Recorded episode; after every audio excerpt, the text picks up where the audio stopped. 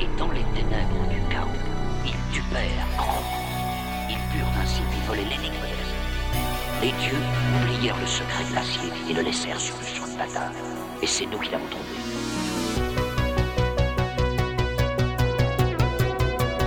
Welcome to the Fantasy Zone. Get ready. Salut les aventuriers et bienvenue à un nouvel épisode du podcast dont vous êtes le héros. Alors ça me fait vraiment plaisir de vous avoir, ça fait plaisir à Fred à revenir à l'antenne. Ça va mec?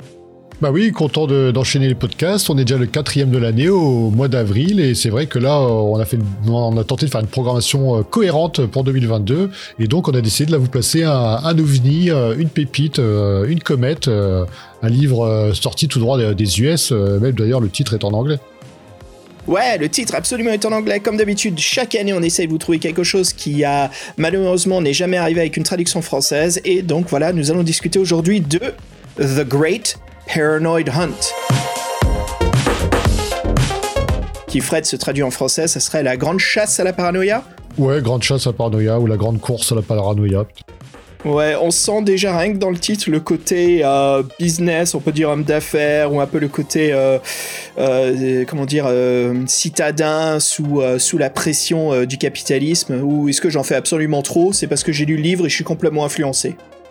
Peut-être un peu, mais c'est vrai que bon, le mot paranoïa est pas, pas innocent dans le, dans le titre et euh, bon, le mot hunt, euh, oui, il faut, faire penser à ce milieu-là. C'est vrai que bon, là, pour rien vous cacher, donc on, on, incarne un avocat, mais dans un univers bien particulier, et donc on va, on va revenir dessus.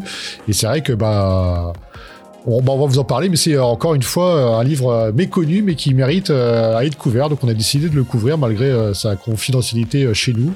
Mais encore une de tes trouvailles grâce à tes... Parce que tu n'arrêtes pas de fouiner dans tous les bookstores d'occasion. J'allais dire, de France et de Navarre, mais c'est plutôt du... de là, du, Missouri au Mississippi. Je sais pas comment dire. c'est bon ça. Le Missouri au Mississippi, c'est pas mal ça. C'est rigolo. non, celui-là, histoire assez simple. Hein. C'est un vendeur de de livres d'occasion que je suis allé dans la petite ville de Medford, qui est à proximité de, Boston. Donc c'est à quoi? C'est à une, quinzaine de minutes en voiture. Je me balade souvent là, j'ai des amis, bref. Euh, et il y a un libraire que je connais. Alors Fred, c'est le genre d'endroit que je pense que beaucoup d'entre nous, euh, beaucoup d'entre nous tomberaient amoureux rapidement. On rentre à l'intérieur. Et tout de suite, euh, c'est un livre de, vente de livres d'occasion, très simple, quelques étagères. Mais il y a une petite porte tout de suite à, gauche quand on rentre et on la voit pas immédiatement, comme c'est euh, dans notre angle mort. Et c'est en partant souvent qu'on la voit, on rentre dedans et en fait c'est comme un énorme entrepôt et c'est même pas des étagères pour des livres, c'est genre les étagères métalliques, tu sais que les, je dis les étagères de mécano, les étagères euh, qu'on voit dans les garages et c'est blindé de livres et bien sûr ils en ont tellement que les livres sont empilés les uns sur les autres au bout d'un moment, il y a tellement de choses. Et j'aime beaucoup y aller là-bas et je me suis dit tiens j'y vais. Et au fond euh, c'est là où je vais parce qu'il y a l'anticipation, la science-fiction, euh, la fantasy contemporaine et euh, c'est là souvent j'ai trouvé mes, euh, mes super livres de euh, Arlen Ellison. Et là, qu'est-ce que je vois? Bah, The Great Paranoid Hunt. Et ce qui m'a attiré tout de suite, Fred, on partagera la couverture hein, avec les auditeurs. Déjà, c'est j'ai essayé de reproduire la couverture sur l'icône du podcast. C'était pas facile. en scannant le livre, mais euh, voilà, ce qui m'avait étonné, c'est que dessus, il y a bien écrit un gamebook. Je me dis, ah, c'est quoi ça? Est-ce que c'est un genre euh, des, euh, des, mots croisés ou bref? Et non, en fait, c'est vraiment un livre-jeu. Je voyais la mise en page avec les paragraphes, les choix, la fiche de personnage. Je me dis, oh putain. Et je m'y attendais pas du tout, mec. Voilà, bref, fin de l'histoire. Voilà comment j'ai trouvé ce livre. Et je suis content, justement, de, de l'avoir lu. Je l'ai envoyé à toi, Fred, pour que tu puisses le lire. Et justement, qu'on partage donc ce livre avec tous nos éditeurs. C'est vrai que ces émissions-là, avec un seul bouquin qui, qui traverse les continents, c'est un peu plus euh, embêtant à produire, mais là, on a réussi à le caser, on est bien content. Et en plus, on a une double surprise parce que c'est la 2022, c'est l'année des, des, interviews, des entretiens, et en fait, on avait, on, on a pu contacter une personne qui a, qui a, travaillé dans, qui a travaillé sur ce livre, l'illustratrice, et je crois que tu as, pu mener un court, euh, elle nous a laissé un court message euh, suite à, après, après que tu l'aies contacté euh, sur, sur par, par son mail, c'est ça? Ouais, justement, ouais, c'est exactement ça, Fred, c'est cool quoi. Donc juste pour dire que le livre était écrit par euh, Frank Hermitage. Et donc l'illustratrice n'est nulle autre que Beverly Kirby, qui à l'époque n'était pas très connue, qu'il est devenu, on va en parler d'elle par, ainsi, euh, par la suite, hein, dans le podcast, vous allez voir, sacrée révélation, qui est cette illustratrice. Mais voilà, donc j'ai essayé de la contacter, c'était un peu difficile, mais euh, elle m'a laissé un, un, message audio, voilà, sur WhatsApp, Donc super cool et donc voilà, on va le partager avec vous. Hi, um, is this um, uh, th- um, this is Beverly Kirby, um, and I'm so sorry. I just realized I forgot whether you pronounced your name Xavier or Xavier. I wrote it down, and I don't remember how you pronounced it. But um, hi, um, thank you so much for getting in touch with me. Yeah, I am. I, I I am amazed that you are getting in touch with me about Great Paranoid Hunt. I had completely forgotten about it. Um, wow, what a blast from the past! What a really interesting project that was to work on. It was so wild and and strange and wonderful and weird and I just can't even believe that anyone is contacting me about that. Um, and let alone that they know who I am. That's pretty wild to me. So, um, I'm, I'm really thankful that you know who I am. Um, thank you so much for getting in touch with me. I would love to speak with you. You know how to get back in touch with me. Um, I'm sorry I missed your call and I look forward to speaking with you. Thank you.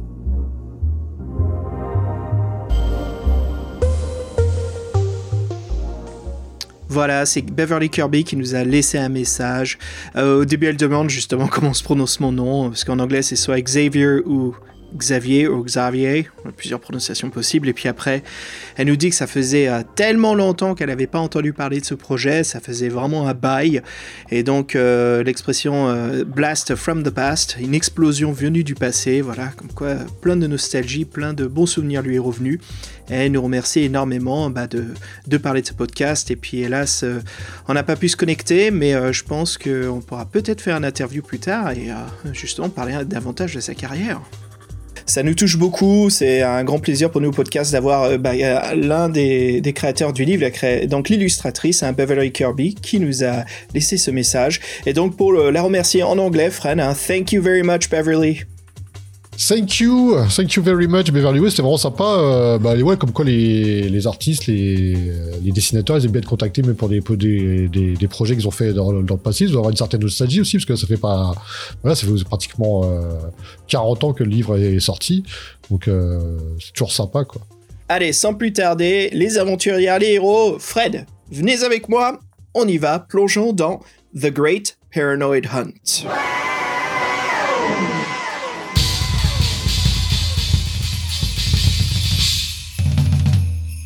Et avant d'entamer cette aventure, nous, on aime bien faire le courrier des lecteurs euh, au PDVLH, vous le savez, au podcast. Et là, on remercie de nouveau euh, Patreon qui nous a, qui nous a rejoint, qui est Lorcan. Euh, et en plus, qui nous raconte un peu comment il a découvert le podcast, donc c'est toujours sympa. Donc, on vous retranscrit en tête ce qu'il nous a dit. Donc, bienvenue Lorcan, merci de ton message. Et voilà, donc, euh, un nouveau contributeur sur votre podcast que j'ai découvert l'été dernier, qui m'a rendu un fier service. En juillet 2021, je faisais une crise terrible d'infobésité. J'étais totalement gavé à force de bouffer de la crise sanitaire, de la crise climatique et autres joyeusetés. Il me fallait quelque chose de sympa et léger à écouter pendant mes activités domestiques. Et c'est ainsi que vos podcasts ont égayé mes longues heures de vaisselle, repassage, ménage. je, peux me je peux me flatter d'avoir écouté l'intégralité de vos émissions en six mois et être un auditeur discret mais fidèle. Bah, bienvenue Lorcan, bienvenue sur Patreon et bienvenue sur le podcast depuis six mois. Merci de ton retour et nous, ça nous fait toujours plaisir de savoir qu'on est découvert et que si on a pu te plaire pendant six mois et que tu as écouté nos 90 épisodes, on en est très fiers. C'est que euh, que voilà, c'est que tu nous as rejoint et on est très content de, de le savoir. Merci de ton message et c'est vrai que c'est des messages très sympas qu'on a toujours des nouveaux auditeurs et euh, la communauté la communauté s'agrandit et nous ça nous fait plaisir dans notre dans notre petit niche niche niche euh, de, de thématiques comme t'aimes bien dire. le niche du niche du niche. Euh, oui, bienvenue Lurkian et encore merci. euh, bah merci beaucoup hein, d'être un nouveau contributeur et puis vraiment chouette ton message. Lurkian nous a écrit aussi un deuxième message euh, pour nous donner ses impressions sur la créature venue du chaos. Euh, sans plus tarder, ma poule, tu veux faire quoi? Tu veux qu'on cause un petit peu maison d'édition là en premier On se lance là-dedans? Parce qu'il y a quoi dire sur Icebooks hein?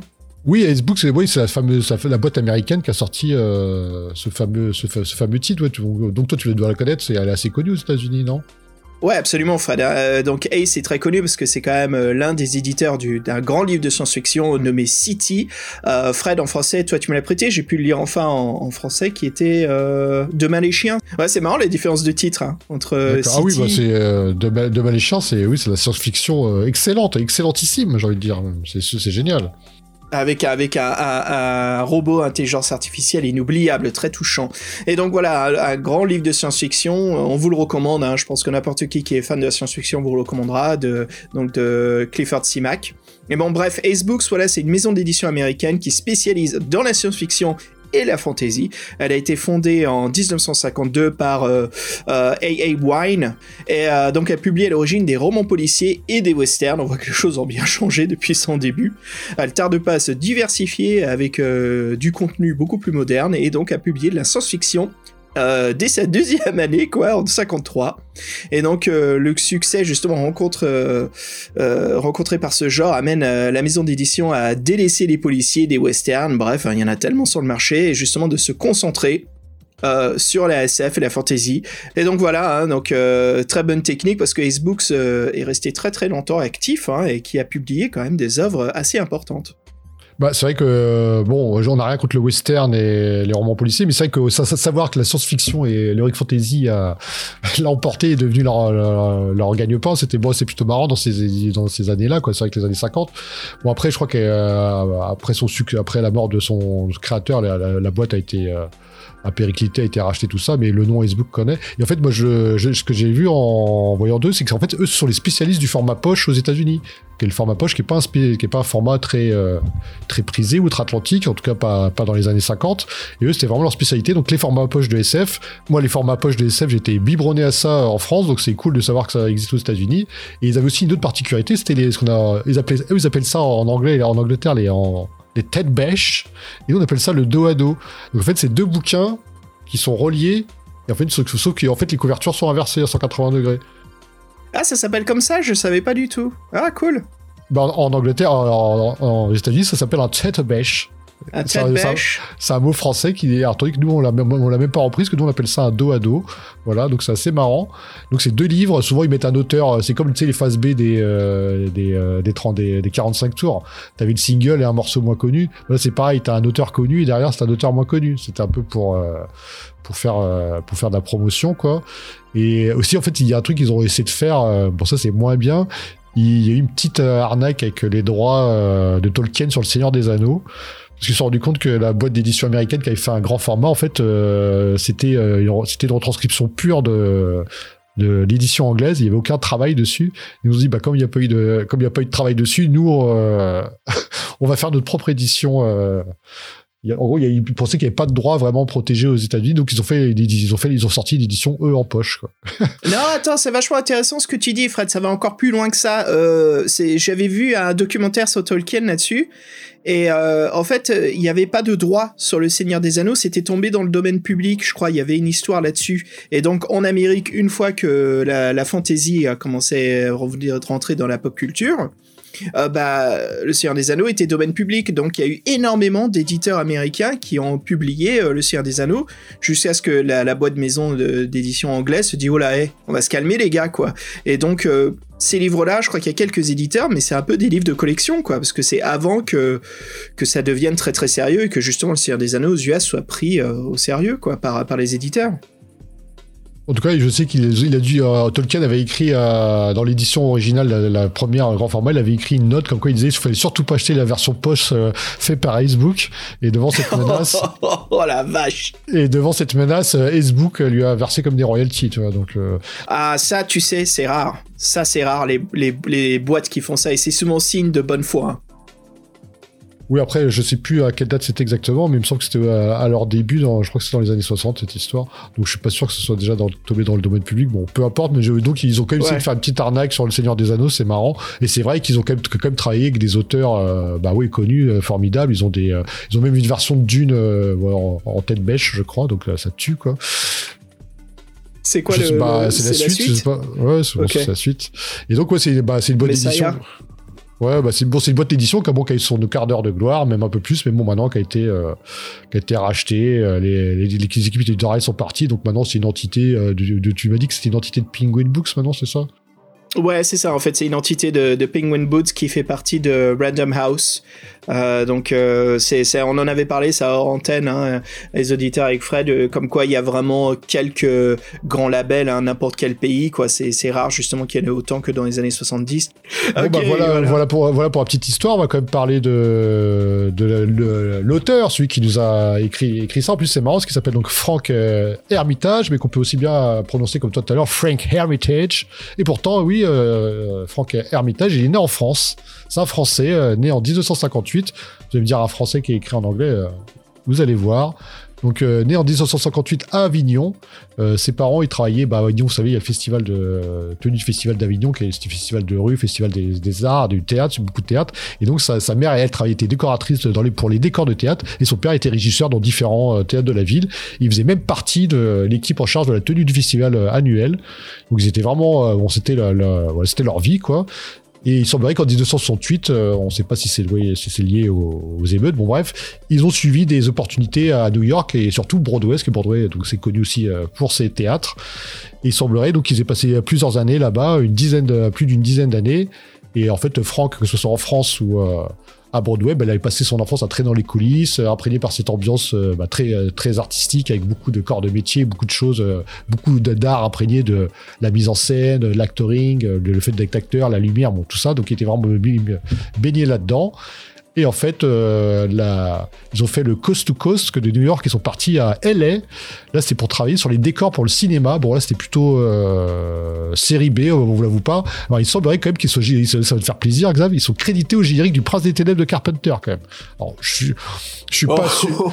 C'est peut- c'est peut-être des, c'est peut-être des homonymes ou des pseudonymes, mais euh, bon, ça paraît très logique parce que c'est à peu près les mêmes années. Bon, c'est plutôt cool de savoir. Bon, euh, sachant, sachant que le Prince des Ténèbres de Carpenter, c'est son, euh, son film avec le plus petit budget, je crois. Donc,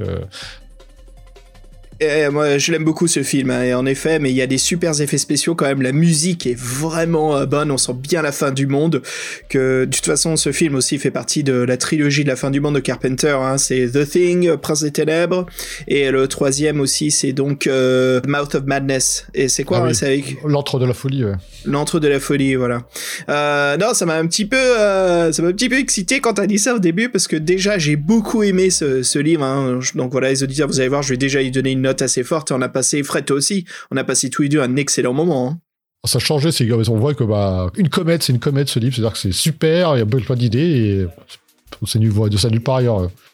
Ça se voit qu'ils étaient pas du tout en contact avec euh, l'Angleterre, avec les Fighting Fantasy, que ça discutait pas parce que justement le The Great Paranoid Hunt, hein, euh, euh, Frank Hermitage, il fait vraiment son style. On voit que c'est un peu, tu sais, c'est comme deux personnes qui ont la même idée, mais ils se parlent pas sans savoir qu'ils existent tous les deux. Donc forcément, les deux produits ici sont réussis.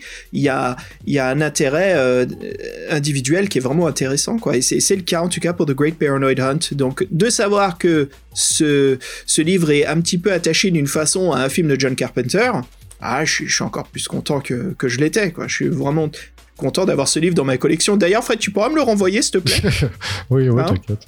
Je Bah, bien, sûr, bien. je- bien sûr, je vais te le renvoyer, je sais bien. Ah, Fred, alors, euh, bon, mais à culpa, vas-y, continue à nous parler justement de Frank. Oui, donc euh, bon, en fait, euh, lui, il a suivi une scolarité normale aux États-Unis. Il, a fait le lycée, mais il n'est pas allé à l'université. Sûrement que c'était très cher. Et, en fait, il était assez autodidacte euh, dans beaucoup de domaines, comme on l'avait dit, dans beaucoup de domaines créatifs, Euh, la musique, le, le dessin et bien sûr l'écriture. Et donc, il a réussi à publier ce livre, sorti en 1984 quand même. Et bon, c'est vrai qu'il est très ancré dans les années 80. Et après ce, vraiment ce- cette fulgurance, euh, on a peu de traces de lui après la publication de ce livre euh, par Ace Book. Euh, on sait euh, qu'il s'est essayé à la rédaction de scénarios ou de pièces de théâtre, mais sans avoir pu eu la chance d'être euh, publié. Et donc voilà, comme vous disiez, c'est une étoile filante, une comète euh, dans le livre-jeu. Et euh, on est bien content d'être tombé dessus. Et c'est vrai que vous allez voir, euh, c'est très années 80, mais il y a quand même des, comme on disait, il communiquait pas à Fighting Fantasy, donc c'est vraiment sa propre sauce. On vous expliquera ça un peu plus tard. Et comme vous l'avez entendu en début d'émission, euh, Beverly a réagi, parce que Beverly, euh, illustratrice, elle a fait un super dessin, et c'est vrai que sa couverture, déjà, euh, est sympa. Vous allez la voir en présentation du podcast, de toute façon. Ouais, Beverly Kirby est, euh, vraiment une illustratrice aux couleurs très vivantes.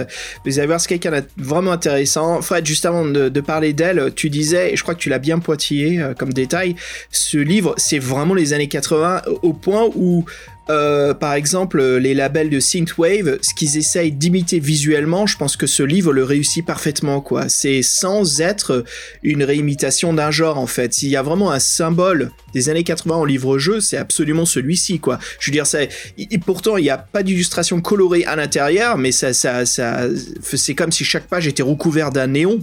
Moi, je suis d'accord avec toi, c'est bah, très nostalgique, très ancré dans les années 80 et euh, bah, elle fait du bon boulot aussi parce que euh, de toute façon, les artistes, quand ils sont bons, ils font à la fois la couverture et les dessins intérieurs. Donc là, c'est le cas. Et ouais, donc la couverture, elle est, déjà intrigante et il y a surtout cette. Euh, cette typo là, cette perspective là qui nous qui nous qui nous, qui nous allèche. Oui, ce titre, Fred, qui nous projette vers la paranoïa avec sa perspective. Alors, c'est, une couverture, pour vous en parler, les auditeurs, c'est une couverture, voilà, avec un fond noir, un encadrement, et à l'intérieur de cet encadrement, on voit euh, un homme avec un, casque, on dirait, de pilote du futur. Euh, son visage est à moitié couvert, il a bien des grosses lunettes qui reflètent une salle de contrôle devant lui avec un micro. Et euh, à savoir, en fait, c'est des agents de surveillance qu'on va se rendre compte qui existent dans l'histoire. Donc, cette couverture non, c'est les, les mecs du mercenaire de l'espace. Ils ont, ils ont repris les C'est deux sbires. Ouais, ça ressemble à la couverture, mais ouais, absolument, on en a parlé de ça. C'est vrai que le, le reflet dans ces lunettes, on dirait l'arrière-plan de, des mercenaires de l'espace. Voilà, vraiment cool cette couverture. Alors, qui est Beverly Kirby? Euh, Alors, elle est d'origine américaine, de l'Illinois. Voilà, elle a travaillé pour le magazine Musclor aux USA, hein, He-Man and the Masters of the Universe. Et justement, elle fut repérée par son, son unique euh, talent d'illustratrice. Euh, sa coloration est vive, ce sont des personnages fantastiques qu'elle dessine. Et voilà, en fait, elle, elle, elle devient justement l'illustratrice de Shira, la princesse du pouvoir, nulle autre que la sœur du Musclor. Beverly Kirby, elle est en charge en fait de dessiner donc tous les euh, les cartes, les cartes en fait c'est là où le, c'est le carton en fait de la figurine d'action et c'est elle qui illustre les autres figurines. Donc on tourne la figurine vers l'arrière, on voit sur le carton les autres qu'on peut collectionner. Il n'y avait pas encore de photomontage à l'époque et bien sûr c'est elle qui dessine toutes les pubs d'illustration pour vendre les prochaines figurines et qui présente aussi les personnages. Et euh, ce sont en fait des ébauches qui vont servir donc euh, pour le comics, la BD Shira. Donc Beverly Kirby, c'est vraiment quelqu'un très très connu qui continue à exercer son talent aujourd'hui. Euh, donc voilà, elle travaille bien sûr plus pour le Musclor, hein, et pas mal d'autres choses. Euh, et elle a aussi fait des illustrations pour euh, des sortes de... Fred, on a trouvé une illustration d'elle, on dirait un sorte de Boba Fett amplifié à l'amphétamine avec, avec un sorte d'arme qui sort tout droit. Aussi. quoi, dis-moi?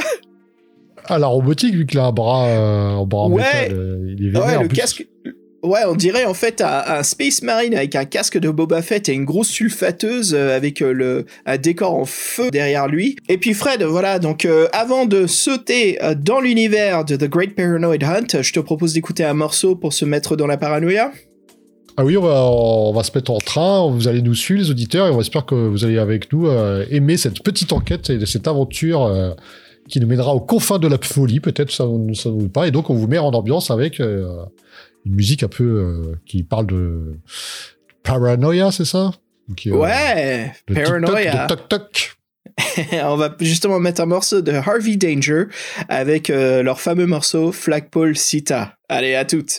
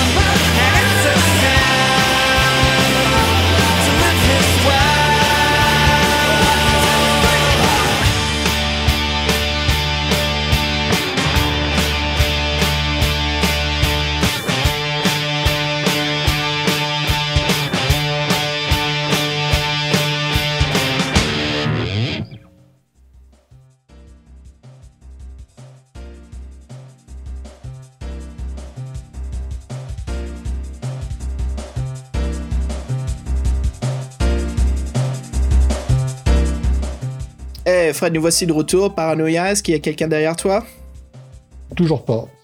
Est-ce que tu es sûr que tu n'es pas traqué sur ton, ordinateur Dot Matrix Ça, je serais, je serais moins, je serais moins certain. je serais moins. euh, Déjà, je suis, je suis étonné que tu m'aies pas dit. euh, Mais non, j'ai pas d'ordinateur Dot Matrix.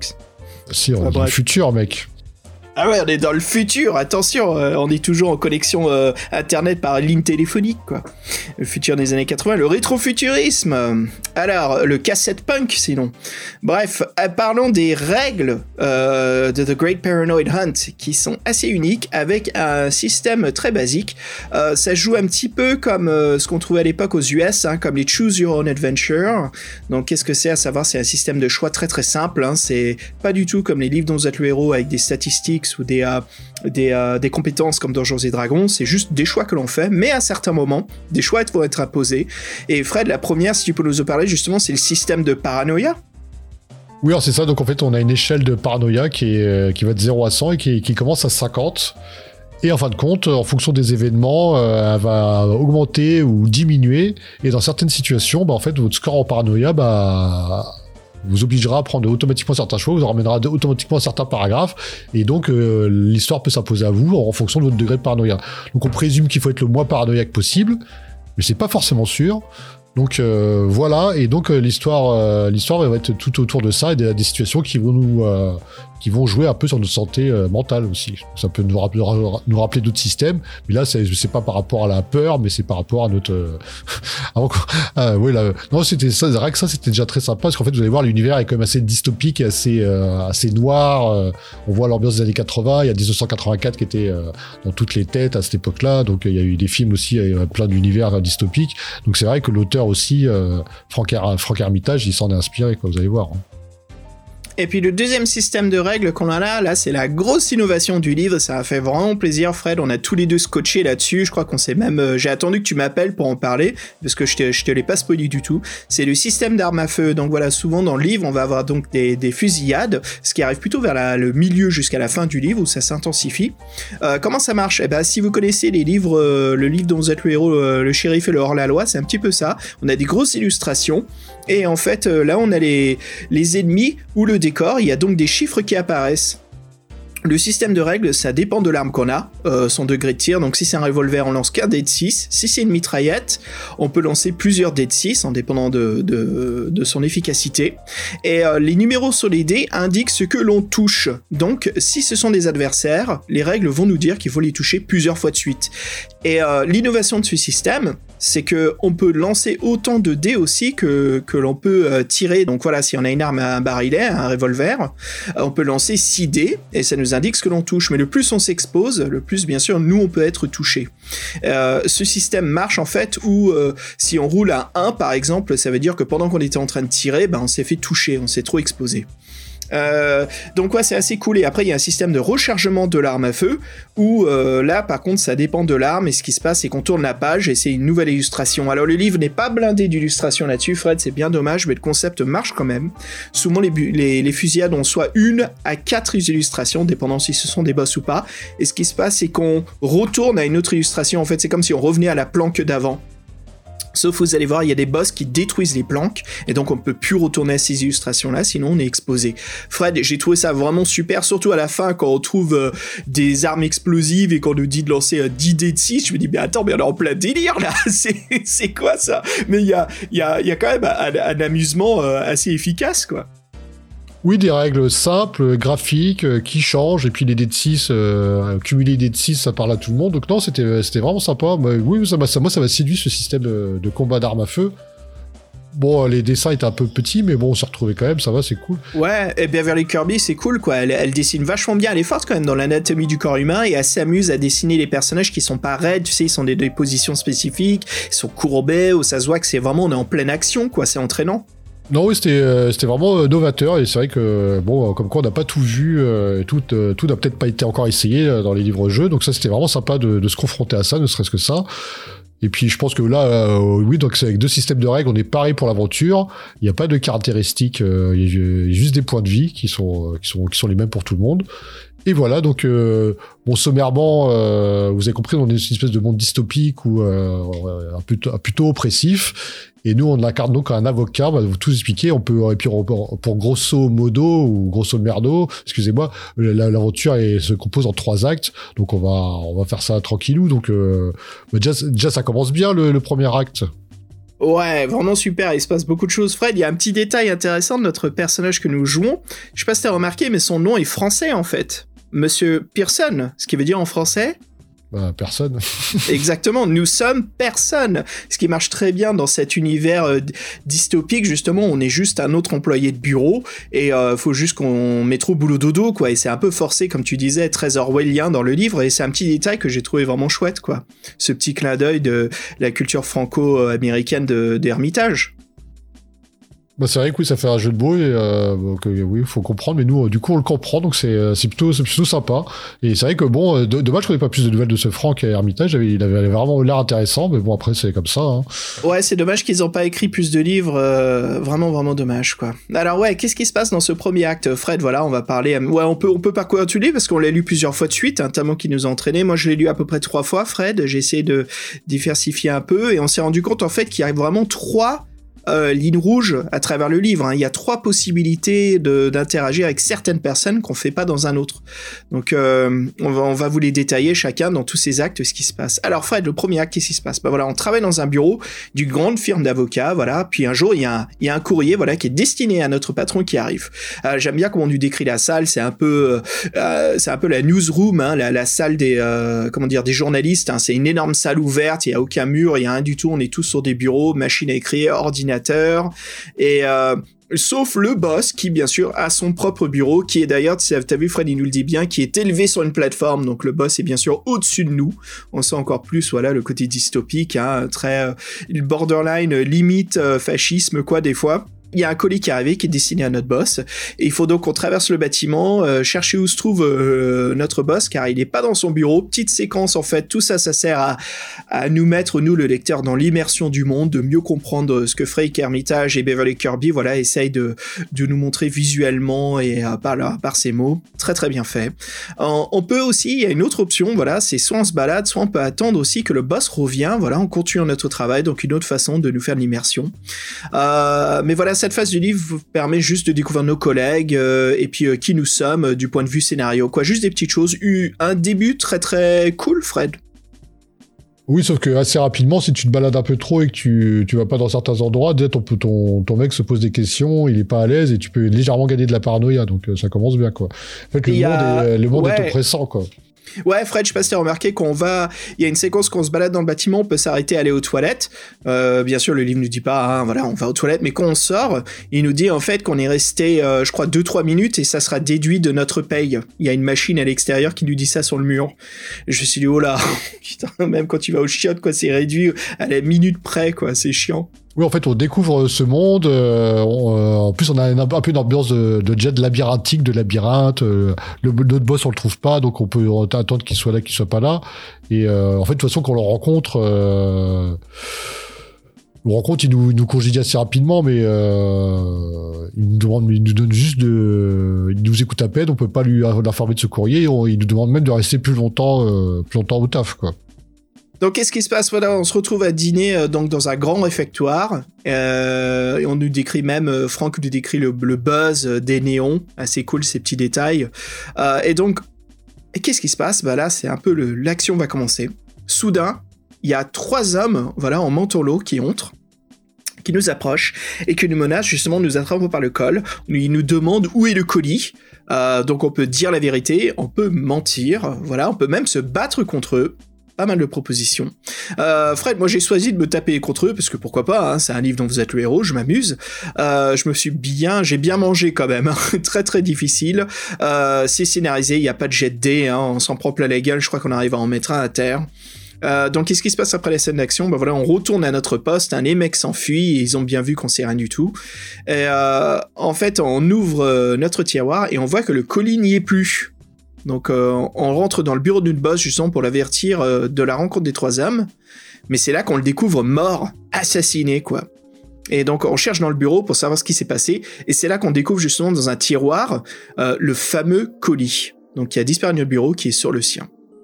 En l'ouvrant, on est surpris car on voit une, une carte de business et tout ce qui est à l'intérieur.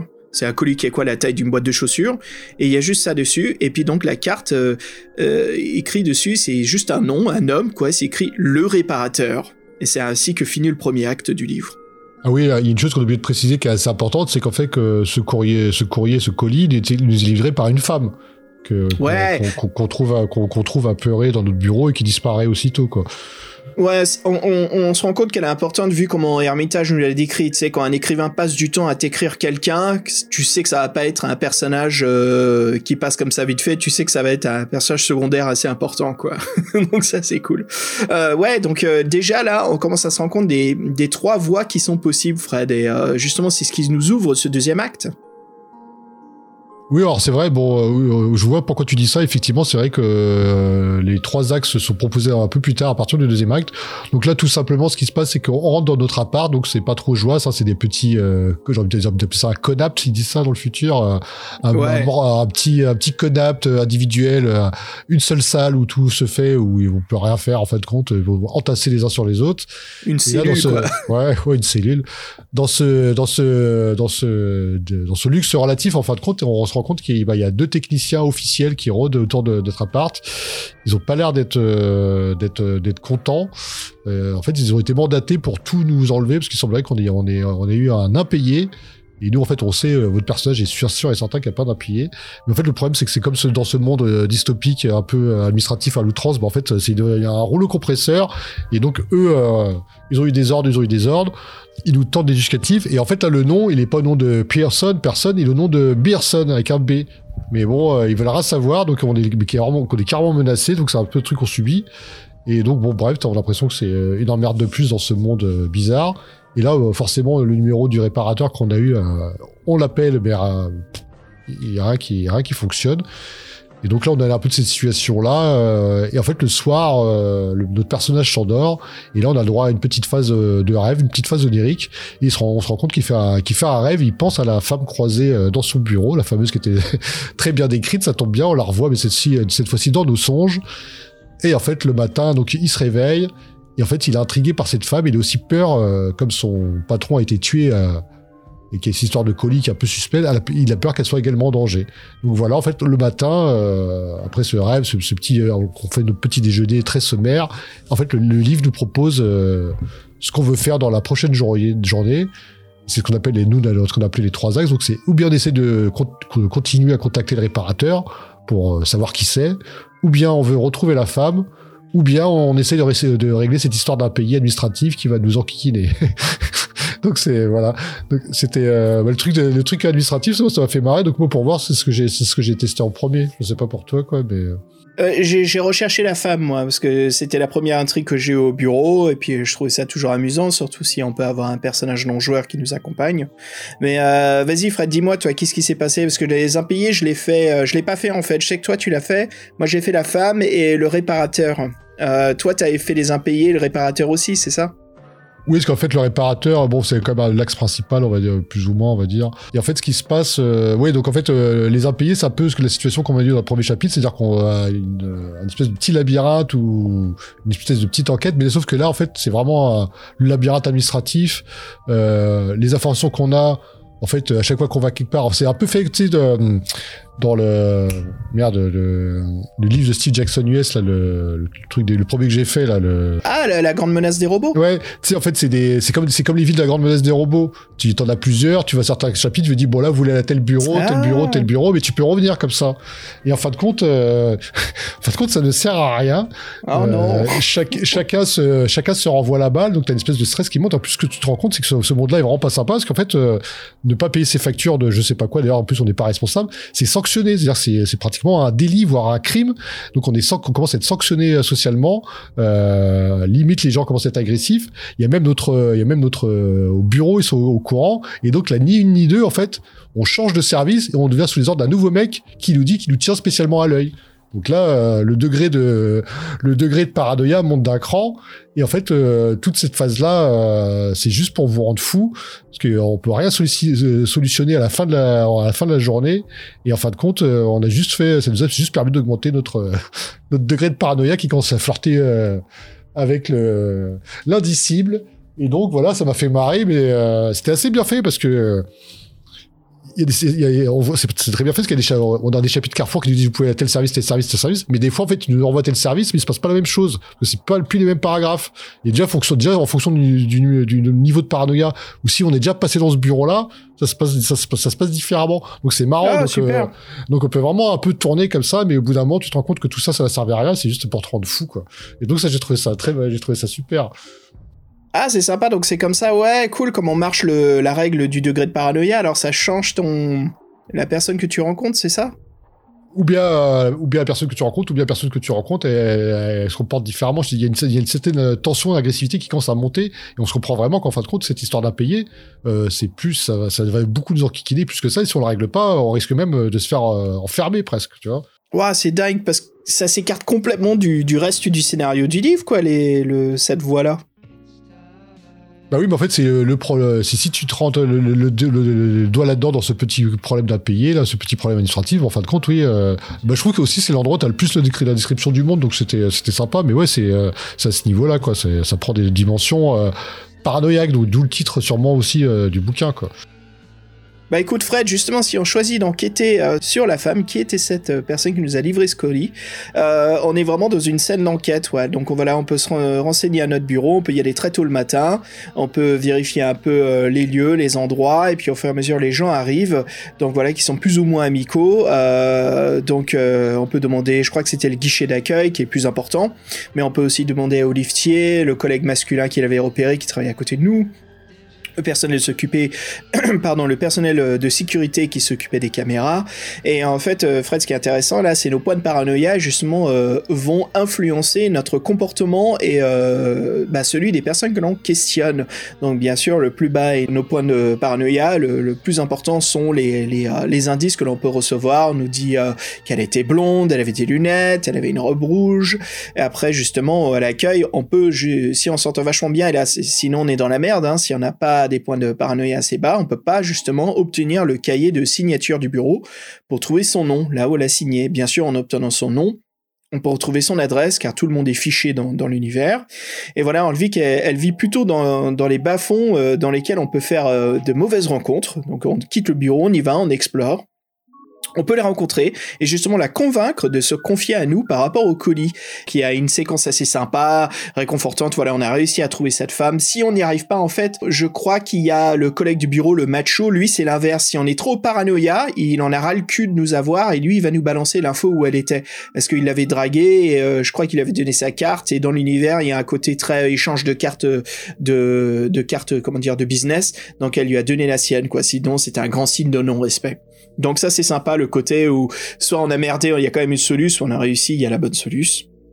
Bref, on va chez elle, on discute avec elle, et là, Fred, euh, c'est la la grosse séquence d'action euh, qui sort de nulle part. Il y a une explosion à la porte d'entrée, euh, il y a des flics qui rentrent avec des boucliers, et elle, on voit tout de suite qu'elle s'y attendait, elle nous attrape le bras, et elle nous emmène justement à une porte euh, pour sortir. Bon, c'est très euh, scripté à ce moment-là, il n'y a pas vraiment de choix comme dans un livre dont vous êtes le héros, mais on sent voilà qu'on a réussi une grosse partie du livre et en fait on arrive vraiment, au- on, on vient de franchir un peu dire le milieu du livre quoi. Là on est arrivé. Maintenant qu'est-ce qui va se passer? Ça, ça a été quand même pas mal d'action, ouais, la, scène, en plus, m'a dit que la scène de, de poursuite en camion était sympa, non? Oui, il y a une scène de poursuite en camion. Là, on a le choix parce que justement, elle, elle tire dessus, elle sort un flingue et euh, nous on conduit. Mais on peut faire l'inverse où c'est elle qui, qui conduit et c'est nous qui tirons au flingue. Donc là, on peut viser des pneus. Hein. Il y a Beverly Kirby qui nous a dessiné l'autoroute. Euh, il y a des lampadaires, des pneus. Après, il faut faire très attention parce qu'il y a des véhicules de civils. Donc là, si on roule par exemple à 1, c'est une fin immédiate parce que justement on a tué une personne euh, innocente et on nous dit bien euh, ça sera pas permis, stop quoi. Il faut recommencer le livre. Je oh là là. Ah, Là, c'était mitraillette qu'elle avait. On pouvait jeter jusqu'à 5 dés.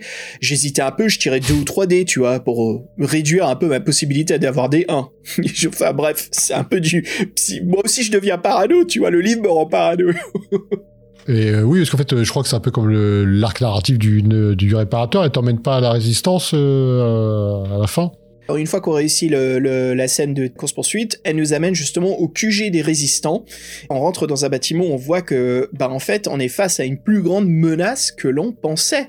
Et c'est là où le livre, devient, comme j'aime bien dire en anglais, what the fuck? en fait, ce ne sont pas euh, ces agents qu'on pense en, en, manteau et tout, ce sont en fait des, euh, des envahisseurs, on nous dit. Ouais, donc oui, donc là, ça rejoint euh, l'axe du réparateur qu'on bon, qu'on va vous faire vite fait. Euh, donc on cherche à le joindre, euh, le numéro ne répond toujours pas. Donc on va à notre travail. Et là, en fait, notre meilleur ami, on sait que lui, euh, dans ce cabinet d'avocat, il, est plus spécialisé dans tout ce qui est les, crimes, euh, vraiment les crimes. Nous, on, on, fait des trucs à la con beaucoup moins intéressants. Et donc lui, en fait, il connaît davantage du, du crime. Donc on, on, lui parle de ce réparateur. On est toujours là avec le niveau de psychose, de paranoïa qui peut, qui peut jouer. Donc il est plus, ou moins ouvert. Et ce qu'on ce qu'on peut, ce peut apprendre, c'est qu'en fait, ce, réparateur, euh, lui, lui-même, en fait, il avait vu sa vie euh, bouleversée par une erreur administrative. On sait pas trop à quel, jusqu'à quel niveau, mais ça l'a rendu plus ou moins fou. Maintenant, il compte le système, donc il répare les erreurs du système, d'où euh, son nom. Et en fait, il a une espèce de résistance. Euh, bah, oui, de, de, de, pas des terroristes, mais une espèce de résistance euh, légèrement euh, violente qui se fait dans ce monde-là. Et donc lui, ce serait un des leaders. En tout cas, son nom, son surnom est connu. Et donc, euh, et en fait, lui, notre meilleur ami, donc se fout un peu comme de leur gueule, qui disent mais ça s'arrête pas là, parce qu'en fait, eux, ils sont persuadés que en fait euh, le pouvoir actuel est, est aux mains d'extraterrestres qui sont carrément dissimulés par la population. Donc il, il fait le signe loufoque, bon, bref, Looney, Looney Tunes, quoi.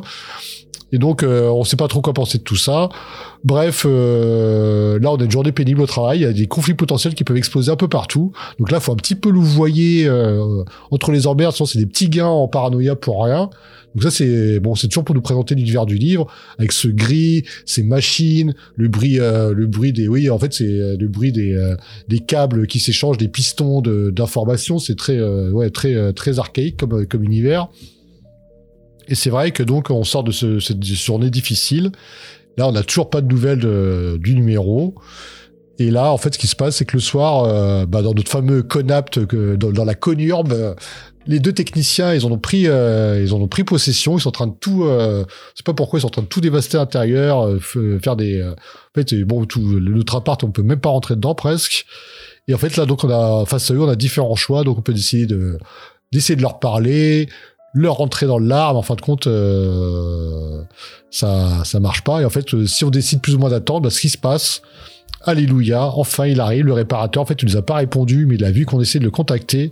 Donc il arrive, et lui, en fait, euh, il est, euh, il les endort euh, à l'intérieur de notre bâtiment et donc ils cessent toute le, leur activité. Et donc là, c'est un peu euh, super résistant, euh, c'est un peu super résistant qui arrive quoi. Donc il est vraiment dans une tenue de réparateur en plus euh, pour pour Alex son personnage. Donc il est arrivé de nulle part et là il nous demande de repartir avec lui euh, de nulle part. Donc là, comme vous dire, dans un monde un peu dystopique, un peu futuriste quand même, avec des grandes tours, tout ça. Donc là, il s'en il y a avec euh, comment on appelle ça une tyrolienne quoi. Il balance des tyroliennes entre les tours et euh, hop faut qu'on faut, faut qu'on le suive. Donc c'était assez marrant. Donc euh, là il y a quelques tests rapidement de chance entre guillemets pour voir si on se on se prend pas un mur. Et donc euh, pareil donc lui il nous amène à la à la résistance.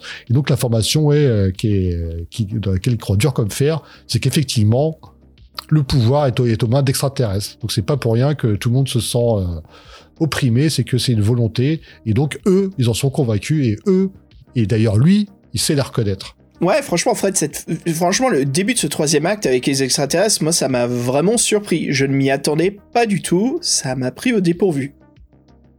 Ouais, bah c'est ça qui est bien avec ce livre-là, c'est que, en fait, voilà, des découvertes encore, quoi. Et là, donc, euh, on a dit qu'on euh, le troisième acte, c'est euh, bah, c'est un peu l'intrigue du bouquin. Donc, est-ce que cette, histoire d'invasion extraterrestre est vraie Et donc, euh, est-ce qu'il y a une base extraterrestre déjà? Les résistants en semblent convaincus. Et donc, selon les trois arcs euh, d'investigation qu'on qu'on vous a présenté, bah, comment comment on arrive à, à la fin? Donc, tu veux que je parle celle pour celle pour les impayés, peut-être? Ouais, vas-y, Fred. Dis-moi justement pour les impayés, comme t'as fait t'as fait cette voie-là.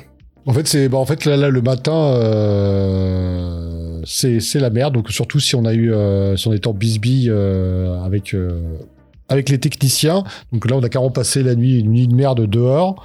Et en fait, ce qui se passe, c'est que là, la, la situation s'envenime. On est menacé d'être mis en prison. Donc, et là, c'est bien la voie où on n'a pas payé les impôts, c'est ça Ou c'est toujours le problème du nom qui était merdé sur la documentation? Ouais, c'est ça, c'est le problème de, des impayés qui ne concernent pas. Et là, en fait, ce qui est, ce qui est intéressant, c'est que le matin, si en se réveillant, on a, on a, on a, dé, on a décidé d'appeler le, le, réparateur, parce qu'on vous propose plusieurs fois, ça n'a jamais marché, donc là, on vous le repropose. Bah, cette fois-ci, en fin de compte, il, euh, il arrive et en fait c'est euh, le matin euh, les, les techniciens reviennent. En fin de compte à ce moment-là c'est à ce moment-là qu'il est euh, qu'il est euh, qu'il est fait il est fait il est endort. Et là c'est à ce moment-là qu'on parte avec lui. Donc là il y a ça nous rapproche de l'axe du réparateur entre guillemets. Par contre si on a été blasé qu'on et qu'on qu'on l'a qu'on l'a pas appelé le, le matin là c'est la merde. Donc là on est carrément euh, bon on se fait on se fait euh, on se fait interroger. Un peu manu militari quoi.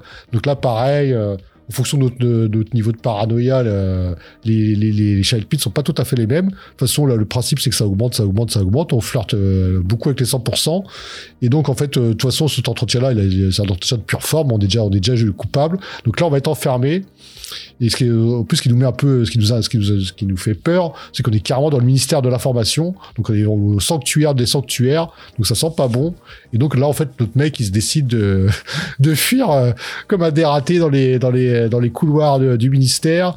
Et pour une fois, on va dire qu'il euh, qu'il a un peu de chance. Bon, si vous avez de la chance et vous faites les bons choix, parce que euh, là, il y a deux, trois impasses, c'est des, c'est des, c'est des, qu'on appelle ça dead dead street en, anglais. C'est, mo- c'est mort subite euh, dans l'aventure. Par contre, si vous trouvez la bonne salle, qui paie pas de mine par rapport aux autres, là, qu'est-ce que vous trouvez? Un téléporteur. Bon, il sort de nulle part, hein. Mais il sort de nulle part, mais il est là. Donc, euh, qu'est-ce que vous faites? Bah, Vous allez dedans. Et là, c'est la façon dont le dont l'arc narratif des impayés rejoint l'intrigue principale. Bon, c'est un peu what the fuck, mais euh, moi, ça m'a fait marrer de, de trouver euh, de trouver cette euh, cette façon de faire le bouquin et de la faire en premier. Quoi, ça m'a bien fait marrer toute cette partie sur. euh, et je trouve que c'est là, qu'on, comme je disais tout à l'heure, qu'on, qu'on voit plus le monde. Quoi. Et l'interrogatoire, il est bien fait. Non, mais c'est vraiment marrant, quoi. On est complètement dans la paranoïa, mais j'ai l'impression quand même que c'est la voie la moins amusante, mais c'est différent, c'est un peu plus sur le, le social, parce que là, il y a quasiment pas de fusillade, il y a que des jets de paranoïa, ou, ou plutôt de tester notre niveau de paranoïa constamment, quoi. En fait, c'est oui, c'est sûr. Par contre, je pense qu'au niveau, au niveau gain de paranoïa, je pense que c'est la pire façon de, d'avancer. hein. Bah ouais, parce que écoute, la résistance, euh, c'était dix fois plus amusant, enfin pour moi en tout cas. Euh, euh, mais après, ouais, c'est assez sympa comme je dis les impayés. Je crois que c'est parce que j'ai pu vraiment profiter des règles de, de, tir, quoi, et c'était assez bien fait. Je suis fan des illustrations de Beverly Kirby, surtout. Tu veux que je te raconte alors ce qui se passe dans la, résistance? Parce que c'est de la folie, hein. Ouais, donc tu disais que t'avais beaucoup utilisé les armes à feu, c'est ça? Oh là là là. Donc justement, on rentre dans le groupe. Donc c'est quoi? C'est une vingtaine de personnes. Alors c'est vraiment des Rocky, des Rambo. T'as l'impression de voir les deux personnages du jeu Nintendo Contra, quoi. Des mecs qui sont prêts à, à bourriner, des hommes et des femmes révolutionnaires. Donc il nous dit justement que c'est l'invasion extraterrestre. Voilà, ils se préparent à l'assaut en fait et ils sont en train d'infiltrer un par un sur la, bah, dans, la ville dystopique. Et en fait, c'est une façon qui nous engraine. Ça faisait penser un petit peu de ces Matrix où les êtres humains c'est des piles, des batteries. Et là, justement, on comprend que dans ce livre, les êtres humains, c'est pour ça qu'il y a que la bureautique et de l'oppression, c'est qu'on sert justement à faire un peu leur euh, la, gestion de leurs impôts, de leur argent, tout ce qu'ils ont piqué sur terre, euh, faire en fait euh, la comptabilité de leur conquête. Donc on nous indique justement qu'on va envahir euh, un des QG d'extraterrestres, un centre commercial, et le téléporteur se trouve euh, à l'intérieur du centre, vers le, toit. Donc voilà, on rentre avec une Jeep, on peut choisir de soit de, rentrer par la porte de service, avec la Jeep, on fonce à travers les portes principales euh, du centre commercial, ou voilà, on peut passer par derrière, où quelqu'un de l'équipe faisait partie de la, sécurité du centre. Une fois à l'intérieur, il y a beaucoup d'illustrations, hein, c'est souvent la, la grosse baston, donc si on n'est pas fan des règles de fusillade ici, ça peut fait devenir ennuyeux. Il y a beaucoup de séquences, au bout d'un moment, moi je me suis posé la question, je dis bon, les gars, ça fait, je viens de faire quatre séquences de tir, là, j'aimerais bien que le scénario avance. Ça faisait très très arcade et ça fait bizarre dans un livre dont vous êtes le héros. Un livre-jeu. Euh, donc voilà, il y a beaucoup d'ennemis à abattre, on découvre le système, euh, c'est là vraiment, on découvre vraiment ce qui se passe quand les décors sont détruits, on peut plus retourner en arrière, donc des fois on se retrouve un peu coincé euh, en couverture, mais il y a nos amis qui tirent aussi, donc si on fait par exemple un 3, ça veut dire que quelqu'un tire avec nous sur la personne, donc on peut se débarrasser des ennemis plus efficacement sans perdre des, comment dire, des, des camarades des résistants, ou si on roule un 1, on perd un camarade, donc on commence à faire beaucoup moins de dégâts. Donc une fois qu'on arrive en fait, on lui décrit une plaza, c'est un peu le, le, le, le réfectoire où il y a les, les fast-food, euh, j'imagine des Taco Bell ou autres trucs comme ça, des Wendy's, des Sonic, bref, la plaza euh, VIP se trouve juste au-dessus et euh, on rentre à l'intérieur, ça devient un peu plus des bureaux, hein, très typique, un peu comme dans notre entreprise à nous. Le téléporteur, il est euh, devant nous. Et c'est là, il y a un énorme guerrier extraterrestre qui se révèle. Et là, il y a une bataille scriptée qui est vraiment amusante, Fred, avec un, extraterrestre, qui ressemble à un humain, en fait, hein, mais il est vraiment balèze. Euh, de mec qui fait du culturisme, quoi, c'est un Lou Ferrigno ou un Arnold, Schwarzenegger. Il a une épée.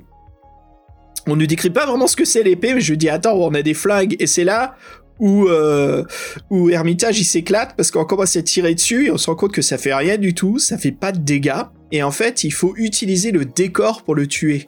Euh, ou pour, euh, pour, comment dire, peut-être pas pour le tuer, mais pour l'assommer ou se débarrasser de lui. Donc ce qu'il faut faire, c'est, il y a des illustrations et il y a des directions à prendre. Et comme c'est le mec, il est super stokos, il faut un peu l'amener à travers les, couloirs qui sont très serrés du sang commercial. Et puis ce crétin, en fait, il se retrouve coincé entre les murs, il peut plus faire grand chose. Ça, c'est une façon de se débarrasser de lui.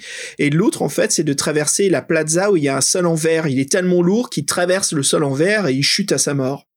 Donc voilà, on trouve le, le fameux euh, le téléporteur et donc euh, un par un les résistants euh, rentrent à l'intérieur. Il y a aussi la résistante, hein, celle qui est qui est venue nous nous donner le collet au début, qui reste avec nous et on rentre tous les deux à l'intérieur. Et là, c'est un peu, tu sens que ça, on arrive vers la fin là, ça y est.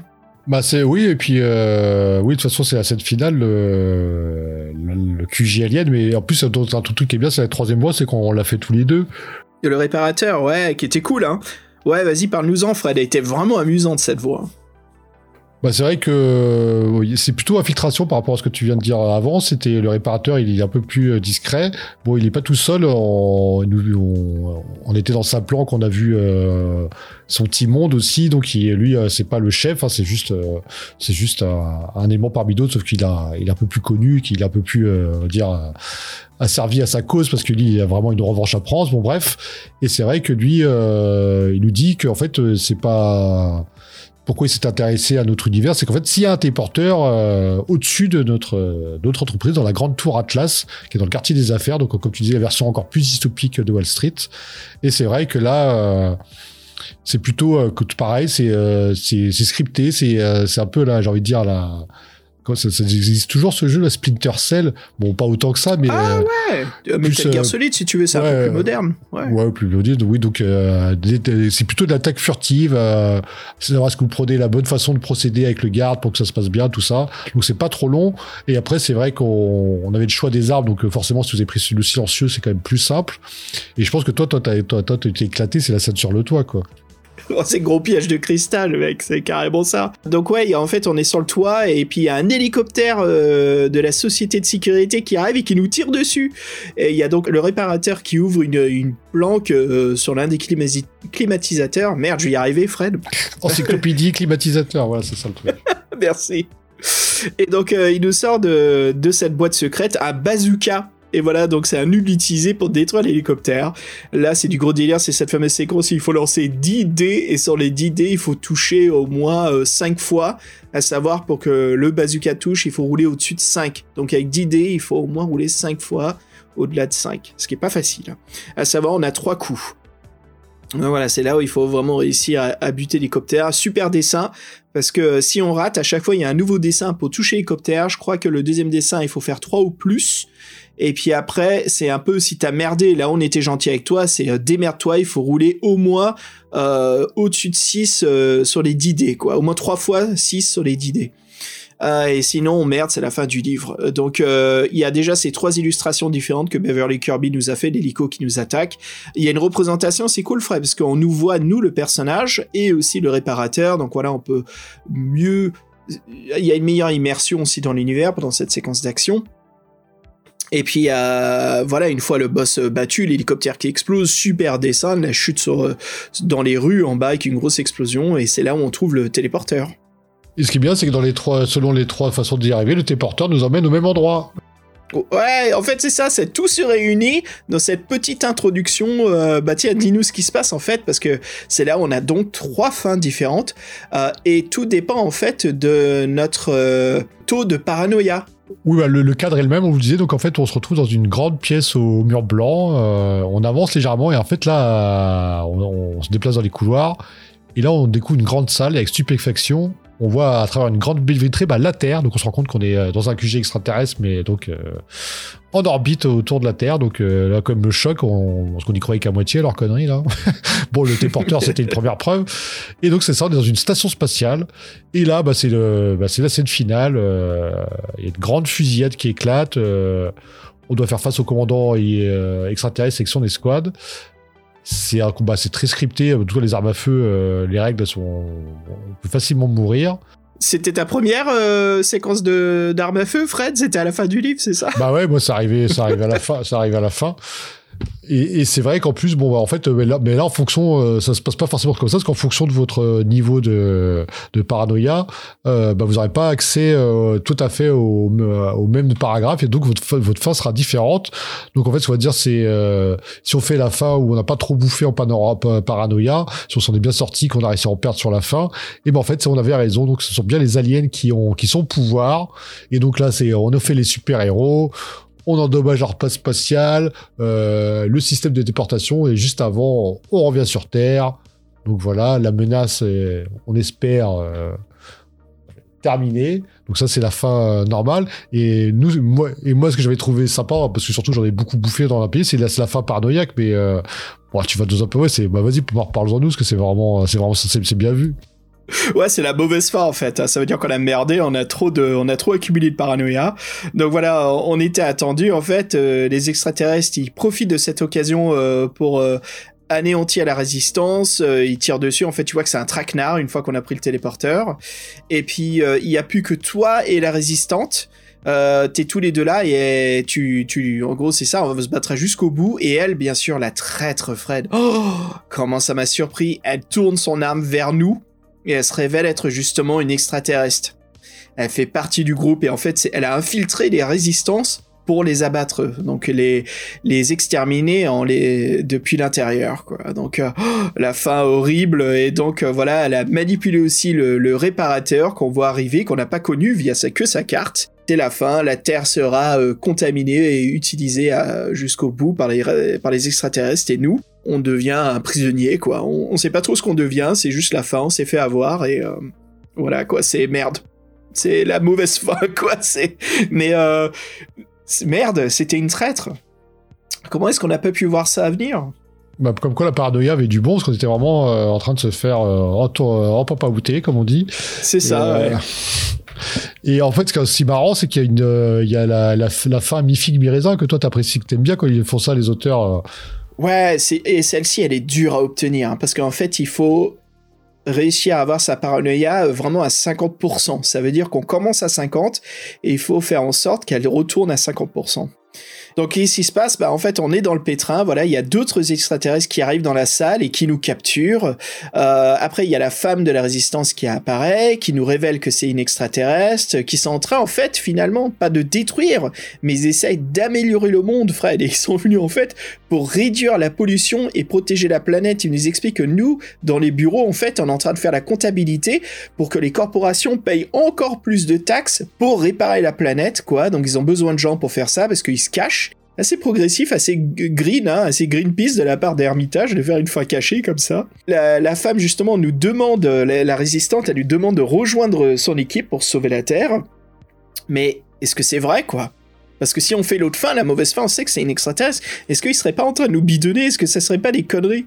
Donc voilà, on a, trop peur de refuser l'offre et euh, voici des mois plus tard, on est un agent des extraterrestres et finalement on devient ceux qui avaient les, les imperméables qui rentrent dans les sociétés et qui essayent justement d'anéantir les planques des résistants, les êtres humains qui essayent de faire disparaître euh, les, les extraterrestres. Mais on vient de recevoir une nouvelle technologie des extraterrestres et ce sont des désintégrateurs. Et la scène finit où on rentre dans un réfectoire où cette fois il y a plein de d'employés de bureau, il y en a un qui a le colis dans les mains. Et puis on commence à désintégrer tout le monde et c'est la fin du livre. Je me dis mais putain mais c'est quoi cette fin? C'est quoi ce délire quoi? Donc euh, Ouais, elle est cool la fin, mais elle est vraiment euh, la fin secrète. C'est un peu, c'est sur la frontière de de, de l'irréel, de la paranoïa, et on sait vraiment pas où est la vérité. Ah oui, parce que même à la fin, euh, non mais c'est ça, c'est sympa, puis ça, ça, ça vient argumenter son propos et son titre. Et euh, là, dans l'autre, j'ai trouvé que c'était euh, une superbe histoire qui changeait euh, et vachement ancrée dans la thématique des années 80, et ça, c'était sympa. je te propose de faire ton check-out. Voilà, t'as fini ton shift et retournons dans notre cubicle.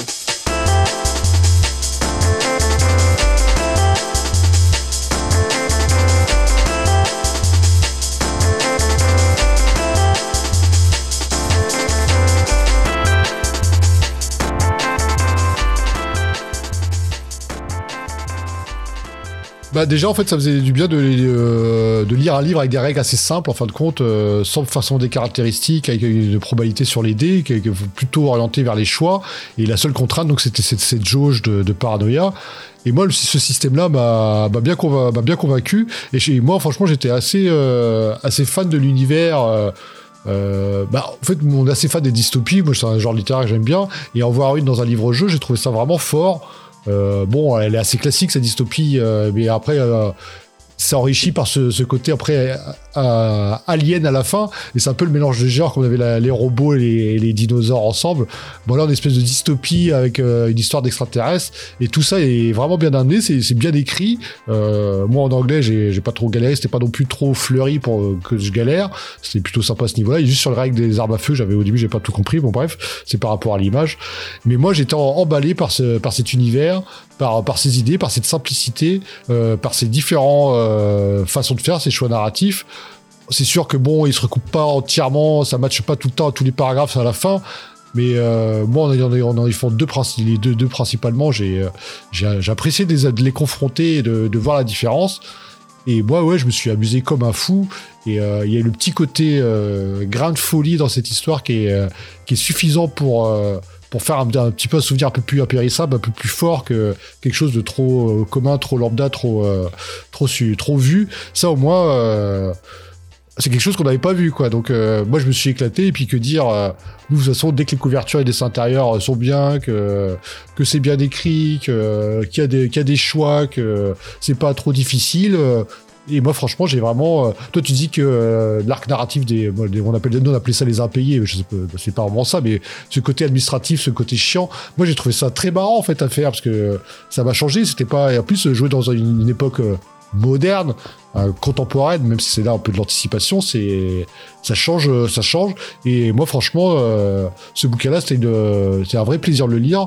Parce qu'en plus, c'était assez court du fait qu'il n'y ait pas de lancer de dés. Et moi, j'ai vraiment, ça m'a un peu rafraîchi euh, mes envies. Et je trouve que ça mixe un peu, euh, comme on dit, on est bon, beaucoup sur les défis fantastiques en France. Là, avoir de quelque chose d'aussi frais, d'aussi différent, et pourtant qui est vieux, hein, et ben c'est assez, euh, ça fait ça fait très plaisir. Et même le système de combat est assez novateur. Et toi, je sais que tu as complètement accroché dessus.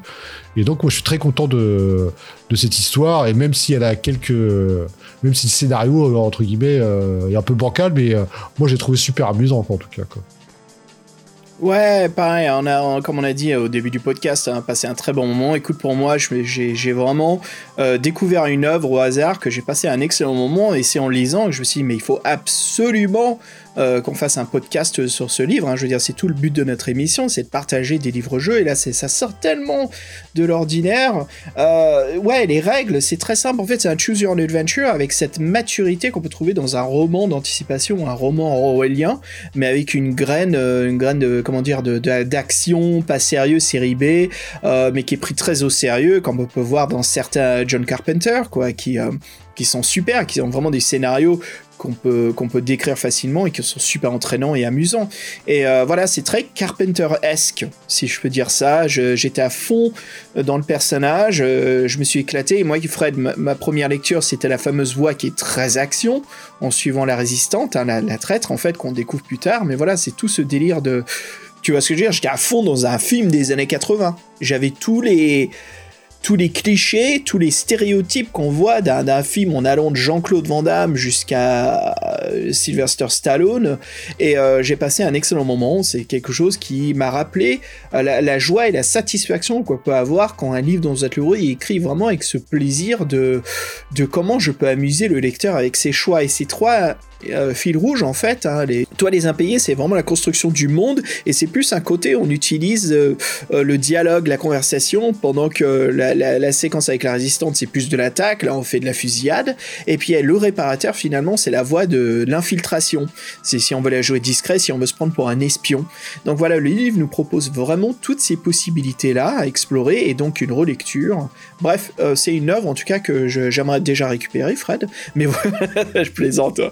Mais euh, pas vraiment. Oui, normal, voilà. je, normal, je comprends parfaitement. Et voilà, si vous êtes fan de, de synthwave et vous êtes fan des années 80 et que vous avez grandi sur des films comme ça ou que vous êtes euh, que vous aimez ces genres de films, voilà, qui viennent d'une autre génération, bah franchement, ce livre-jeu, il y a rien de mieux conseiller. C'est euh, c'est une aventure vraiment amusante qui peut se relire plusieurs fois de suite.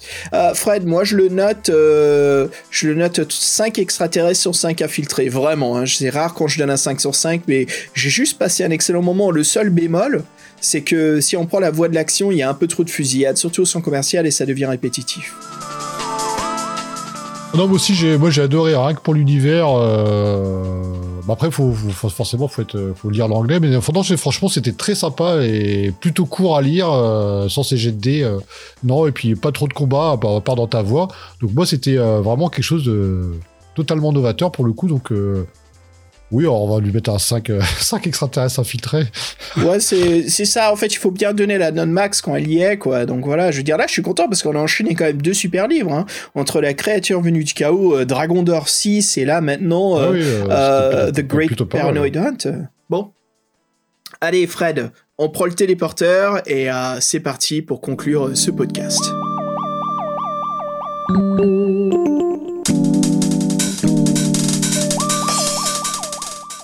Fred, nous voici dans la salle de remerciements. Euh, donc nous allons téléporter un par un euh, nos contributeurs. Encore une fois, merci à vous tous. hein. Et en commençant donc euh, par le leader des extraterrestres, hein, parmi les leaders, les héros extraterrestres, avec Damol. Salut Damol. Avec Simon, notre assaut Space Marine au Vulcain Heavy Flammer, celui dont on vous a parlé tout à l'heure, il a tout, il a débuté tout le monde, lui. On n'a rien pu faire. Suivi par Ems, le joukineur. Salut. Toujours notre Jack Browns. Prisme X. Pascal Geyser, toujours là, merci à toi Pascal. Suivi par Jean-Christophe Comon. Salut Jean-Christophe. Et notre nouveau héros, Lorkéane, bienvenue Lorkéane. Suivi par Sébastien Bélézy et le docteur Io. Et Atlas but not least, Guillaume Vendée. Allez, on finit ce podcast avec un morceau de musique. D'ailleurs, une, euh, une recommandation de Jean-Christophe, un morceau du groupe Cocteau Twins avec 50-50 Clown. Bon, Fred, ce fut un vrai plaisir. Encore merci de votre écoute et puis à très bientôt. Oui, vous avez vu, là, deux podcasts qui s'enchaînent. Euh, Le prochain sera peut-être un peu plus tard, mais euh, vous inquiétez pas, il y a quelque chose de prévu euh, au mois de mai. Voilà, surprise, vous verrez bien, on va bien s'éclater. Vraiment une superbe année, là, tout commence bien. On attend quand même la première merde, hein. je sens qu'elle va... Il faudrait quand même qu'il y en ait une, quoi, merde. Allez, à bientôt tout le monde, salut, ciao Merci de votre écoute, ciao